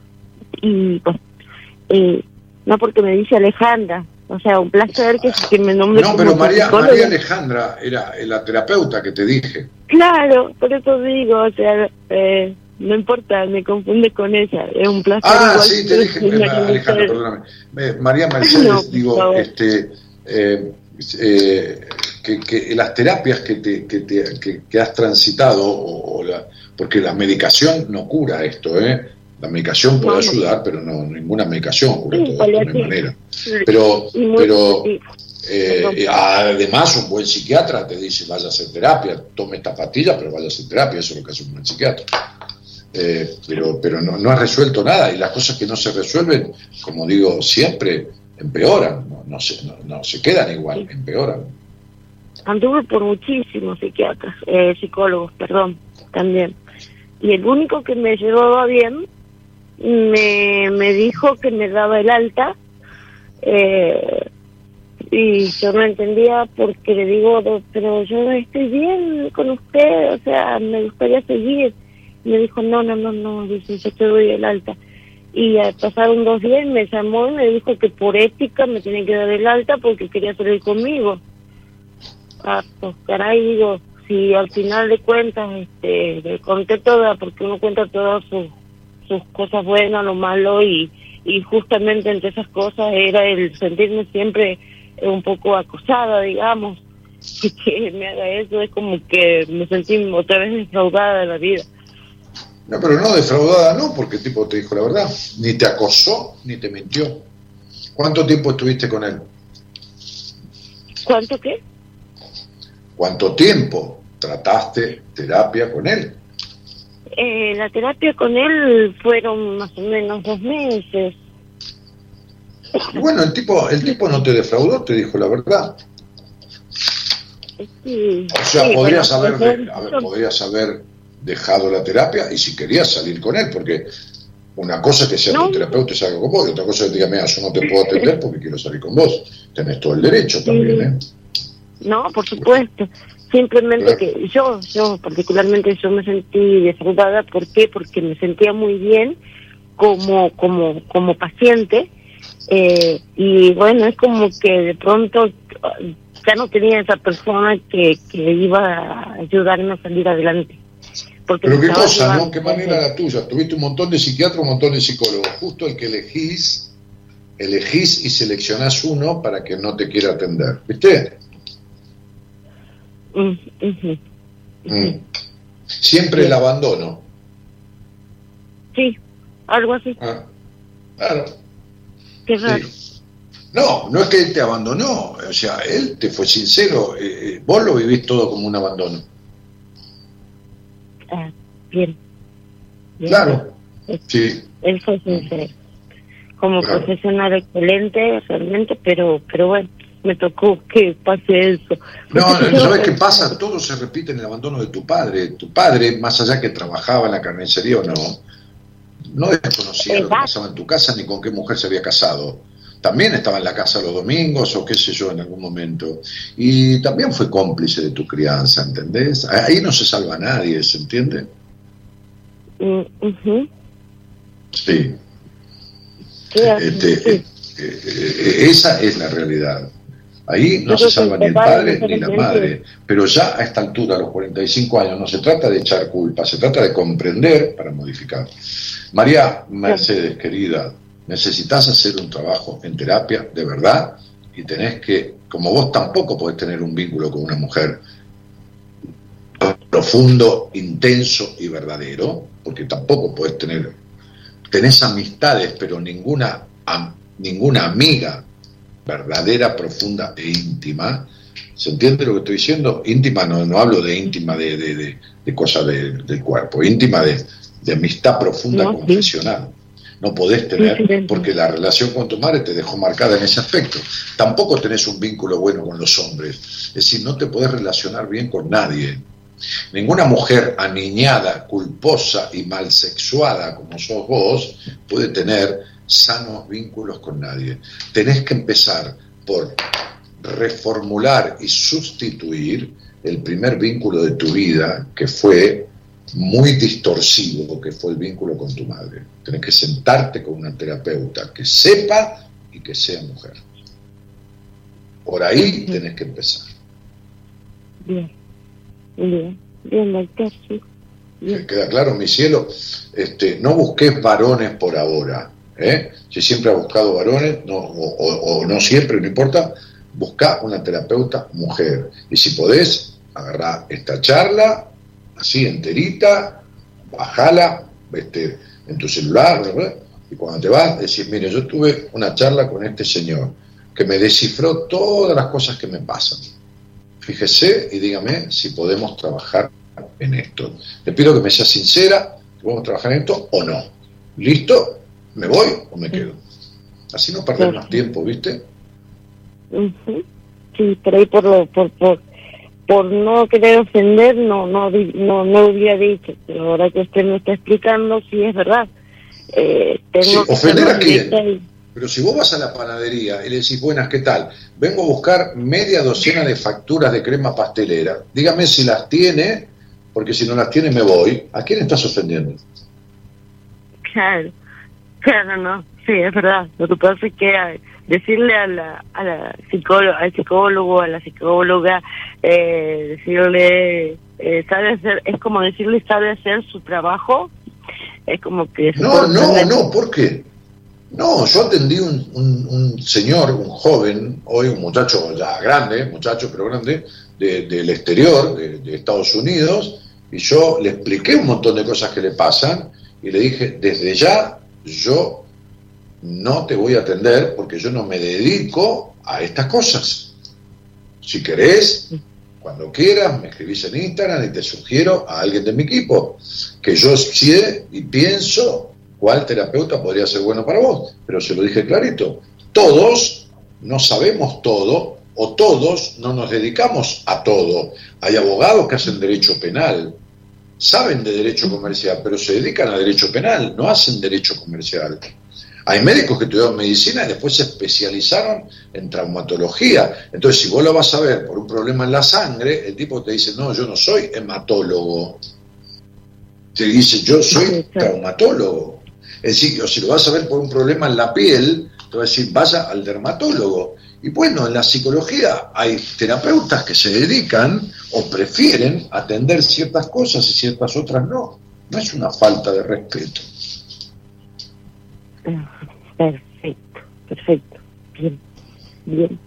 Eh, eh, bueno, eh, la verdad es que más adelante... Si a mí alguien me dice, Mirá, Daniel, este, quiero tener una entrevista con vos, porque, este, bueno, entonces tengo una entrevista de primera vez y hablamos de esto y vemos todo de su vida, ¿no? Bah. Este, este, después me dice, eh, bueno, pero yo todas estas cosas no me interesan. Lo que me interesa es tratar mi tema laboral, este, porque quiero poner, hacer franquicias de mi negocio y vender franquicias en todo el país. Yo a esto no me dedico. Eh, no, no me dedico. Sí, pero vos fuiste empresario, sí, pero yo no me dedico. Tengo una terapeuta en mi equipo que tiene, bueno, un montón de experiencia en todo el tema de, de- de, bueno, de determinadas cuestiones, porque trabaja con empresas, con esto, con lo otro, en el tema laboral, en lo organizacional, en todo esto. en lo- Y bueno, te mando ahí. dice, no, yo quiero con vos. Bueno, no, flaco, listo, ya está. ¿Me explicó? Sí, sí, sí, sí. Tenés 45 años, María Mercedes. Aprendé a decir lo que pensás de una vez por todas, porque viviste tragando toda tu vida. Como decía mi papá, tragando amargo y escupiendo dulce con tal de agradarle a todo el mundo. Y la única que vive desagradablemente sos vos. Desagradablemente para vos misma, ¿eh? no, no para mí. Entonces, vos tratando de, agarrar- de agradar a todo el mundo, te desagradás a vos misma todo el tiempo. Me dejo de lado. Evidentemente, ya es hora de basta ya, ¿no ves que no te sirvió esta fórmula? Mm, Te mando un cariño grande. ¿Perdón? Te mando un cariño grande. Le mando un abrazo enorme. Gracias. eh, gracias a la gente que me atendieron, que son excelentes, como todo su equipo. Y eh, bueno, un abrazo enorme, enorme. Desde Tucumán. Que, que tengas éxito, mi vida. Chao, chao. Chao, chao.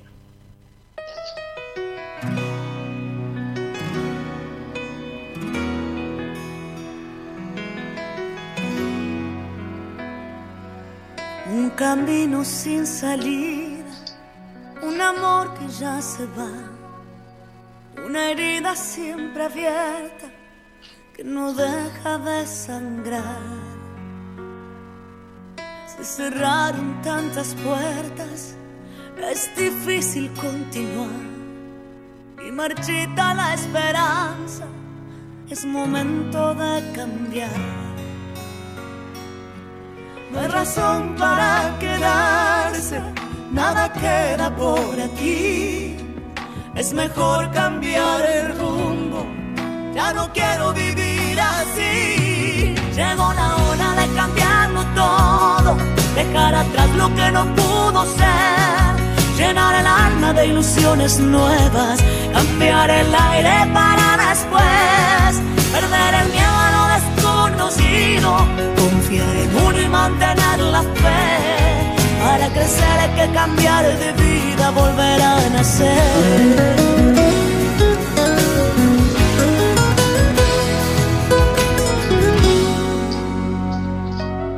No he dejado de intentarlo, pero pienso que esta vez cuesta estar de pie. El sabor de la derrota dice que hay que mejorar. De mis sueños derrumbarse, es momento de cambiar. No hay razón para quedarse, nada queda por aquí. Es mejor cambiar el rumbo, ya no quiero vivir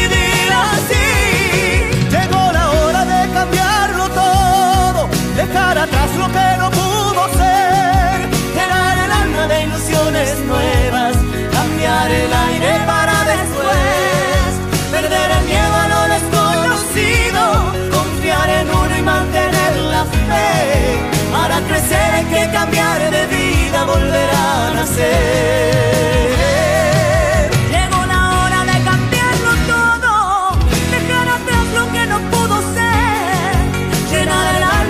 Ilusiones nuevas, cambiar el aire para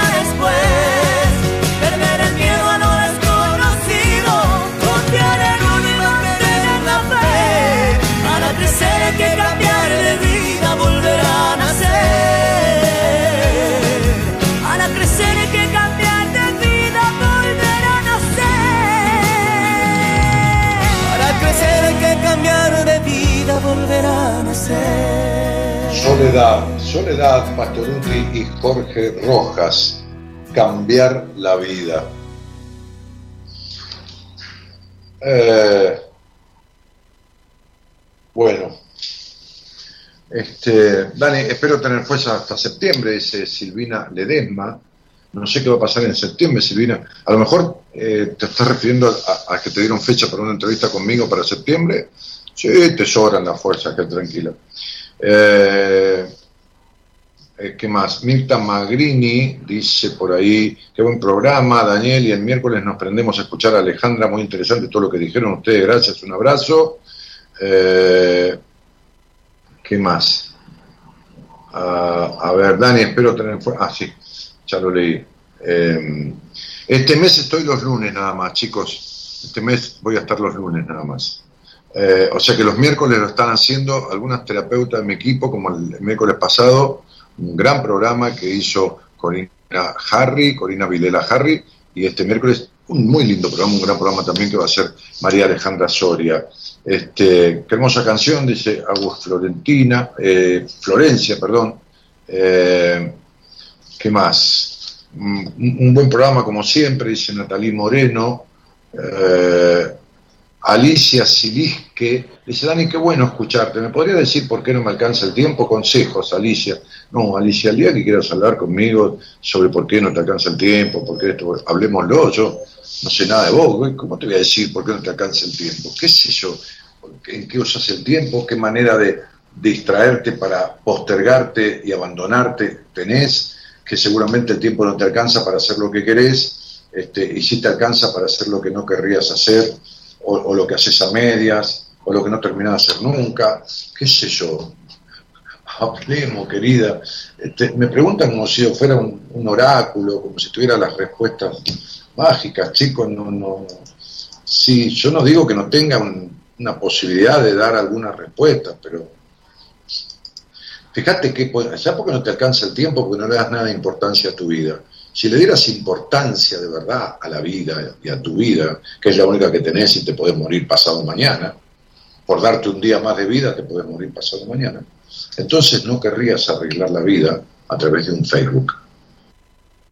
Si le dieras importancia y te dieras la importancia que tiene un ser humano en la vida y la importancia que tiene una vida, que es la única que tenés y te vas a morir pero te vas a morir y te vas a pudrir en la eternidad, en un cajón o las cenizas, y vas a vivir pocos años, porque el mundo tiene millones de años, y vos y yo vamos a vivir 60, 70, 80, querés 90, 90, nada más, te morís, y nunca más estarás en esta vida. Fíjate el desperdicio que haces de tu vida. Y le das tan poca importancia que una pregunta coyuntural para tu vida, trascendente, que es qué haces de verdad con tu vida, qué cosas importantes son las que atendés y cuáles tratás de evitar por esta falta de tiempo, que es una mentira, tuya, mentira que te mentís a vos misma, querés arreglarlo a través de un Facebook.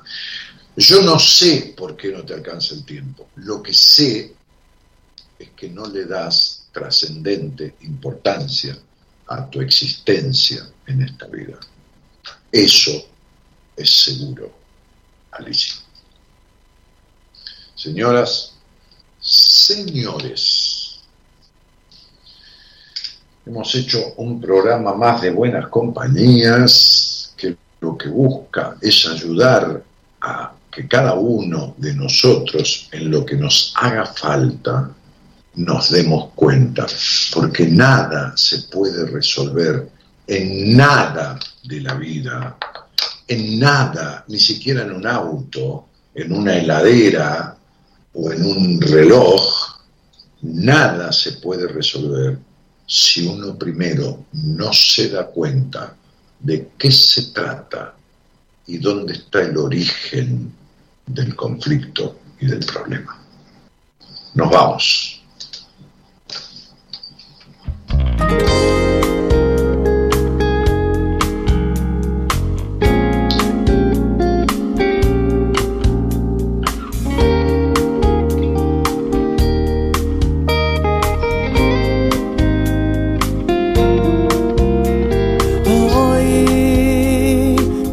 las botas desde mi muralla. Hoy juego más conmigo que me daña. Hoy que faltan fuerzas para pedir clemencia. Que pierdo otra vez, me da vergüenza que me faltó al respeto una vez más. Hoy te digo dónde y cuándo te quedaste. Hoy que no me encuentro por ninguna parte. Hoy vuelvo al maldito punto de partida. Mi dignidad se burla de la vida y me vuelvo a fallar una vez más. Tienes que echar a dices en tu letra y me quiero matar. Mira mis alas sin ti, surcan cielos prohibidos, se acuerdan de ti.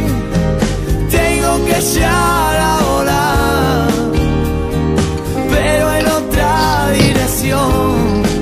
De la mano del señor operador técnico de Buenas Compañías, pero perteneciente a la emisora de Ecomedio, que está en los estudios centrales de la radio, ahí a dos cuadras del obelisco, emblema nacional, el obelisco, ¿no? el operador, que, que- tiene una trayectoria ya histórica, ¿no? de 28 años operando técnicamente, este, y ha sido el operador técnico que...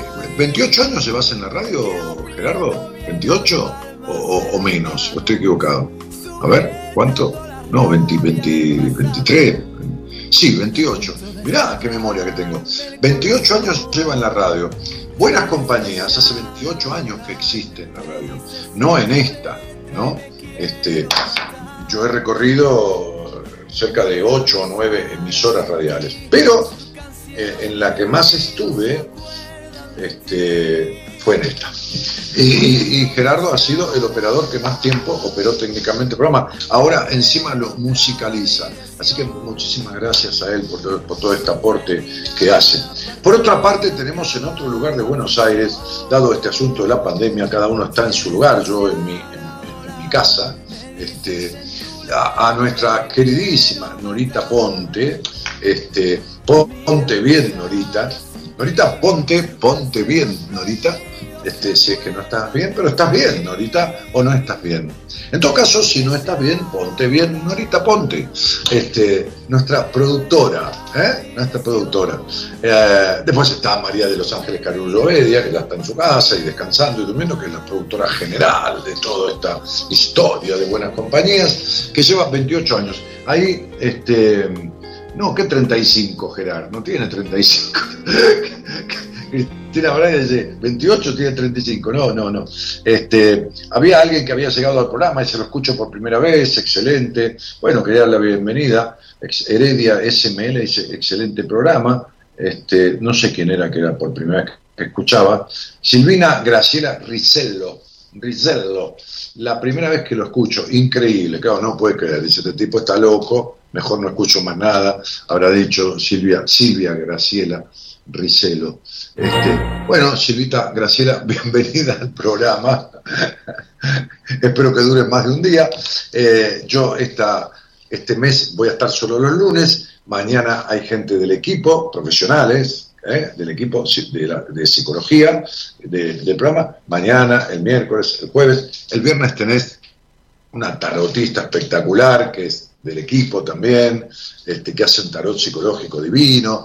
Eh, así que, bueno, buenas compañías entre, entre lunes y viernes es una buena compañía. Eh, Gabriela Beatriz este, Valenzuela, creo, Damián dice que se mejore Norita Ponte. No, no, no, no, no, no está desmejorada. Es que ponte bien, Norita, ponte bien. Nos vamos. ¿eh? Cristina dice saludos a la productora. Bueno, mañana, mañana no sé quién va a estar, este, pero alguien va a estar. ¿eh? en la conducción del programa. Mi nombre es Daniel Jorge Martínez. Eh, mi página web, si quieren ver algo de mi historia, mi, mi trayectoria, los libros que he escrito, curiosear, mirar fotos, qué sé yo, pedir una entrevista conmigo, no sé, qué sé yo. Es, mi página web es www.danielmartinez.com.ar. Muy fácil, muy fácil. danielmartinez.com.ar. Ahí tienen los links para el Spotify, los links para Instagram, ahí para, para poder entrar en cualquiera de las redes sociales. Buenas noches a todos, un cariño muy grande y muchísimas, muchísimas gracias por estar. Chau, chau.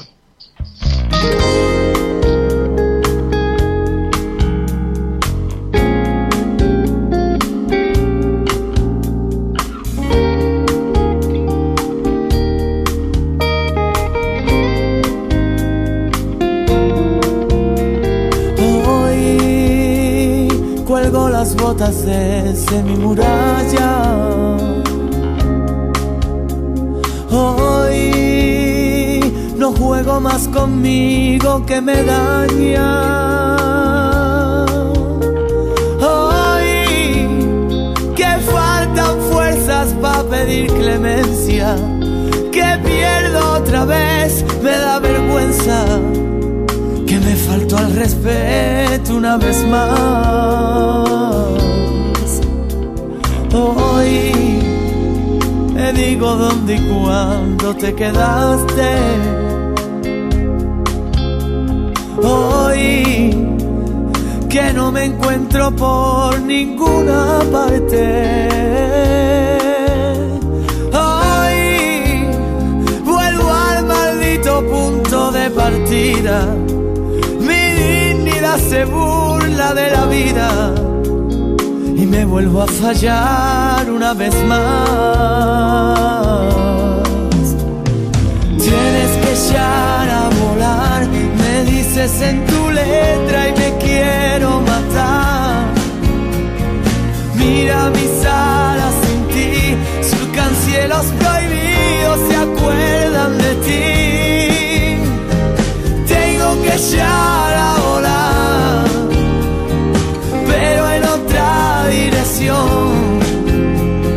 Se termina la partida, acaba la función. Eh, Hoy los clavos de las manos no lo siento. Hoy que me dio pena ver al del espejo.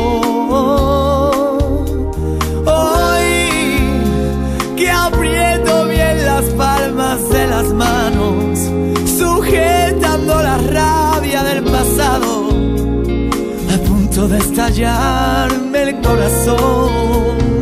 Tienes que echar a volar, me dices en tu letra y me quiero matar. Mira mis alas sin ti, surcan cielos prohibidos, se acuerdan de ti. Tengo que echar a volar,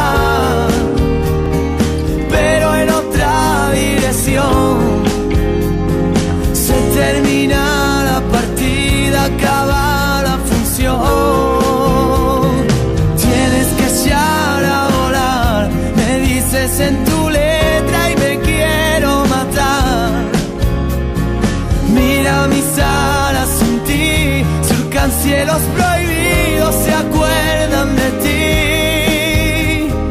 Tengo que echar a volar.